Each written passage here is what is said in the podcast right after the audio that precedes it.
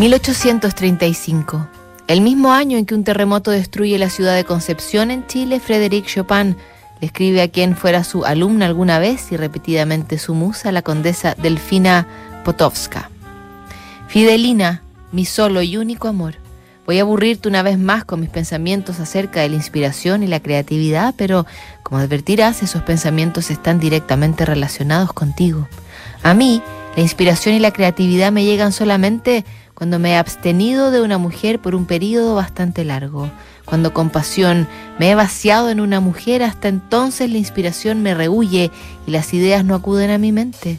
Considera cuán extraño y maravilloso es que las mismas fuerzas que concurren para fertilizar a una mujer y crear a un ser humano tengan también que concurrir para crear una obra de arte. Y todavía el hombre desperdicia este fluido fecundante por un momento de éxtasis. La fórmula es aparentemente simple. Sea cual sea su disciplina, el creador debe abjurar de las mujeres, de modo que las fuerzas de su cuerpo se acumulen en su cerebro en forma de inspiración y así pueda dar vida a una obra de arte pura. Piénsalo bien, la tentación y el deseo sexuales pueden convertirse en inspiración. Por supuesto, hablo tan solo para aquellos que poseen habilidad o talento. Un idiota, viviendo sin mujeres, sencillamente se volvería loco a causa de la frustración no puede crear nada digno de Dios ni de los hombres. Por otro lado, el amor no correspondido y la pasión insatisfecha, agudizada por la imagen de la amada y acompañada de una insoportable frustración, pueden contribuir a la creatividad. ¿Qué pasa entonces con Mozart? No lo sé, pero creo que su mujer se convirtió en un plato ordinario para él. Su amor y su pasión se enfriaron y por eso fue capaz de componer tal cantidad. Nunca he oído de ningún asunto amoroso en la vida de Mozart. Dulcísima Fidelina, cuántas fuerzas he malgastado contigo.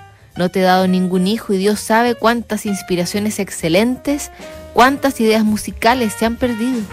¿Quién sabe las baladas, las polcas, tal vez un concierto entero que han sido engullidas para siempre por tu re bemol mayor? No puedo imaginar lo que podría haber sido, ya que no he compuesto nada durante un tiempo tan largo inmerso como estaba en ti y en el amor. Obras que podrían haber sido La Luz, se ahogaban en tu pequeño y dulce re bemol mayor, o sea que estás repleta de música y fecundada con mis composiciones. El tiempo vuela, la vida sigue corriendo, nadie puede volver a atrapar los momentos perdidos. Con razón los santos llamaban a la mujer la puerta del infierno. No, no, retiro esa última frase.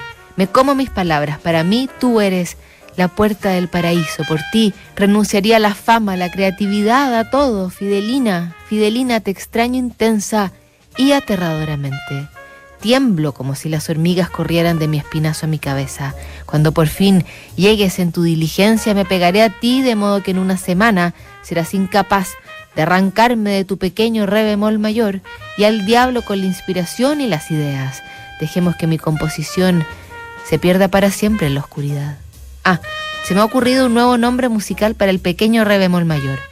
Podríamos llamarle Tacet, te lo explico. ¿Acaso no es una pausa, un agujero en mitad de la melodía? Beso tu pequeño y adorado cuerpo en todas partes, tu más fiel Frederick, tu enteramente fiel Frederick, tu alumno más aventajado, aquel que hábilmente ha llegado a dominar el arte de hacer el amor. Postdata, acabo de terminar un preludio. Al año siguiente, Chopin conocería su gran amor y su gran tortura cuando Franz Liszt le presentó a George Sand. Seguimos mañana en Notables y revisamos la primera carta del mes de diciembre aquí en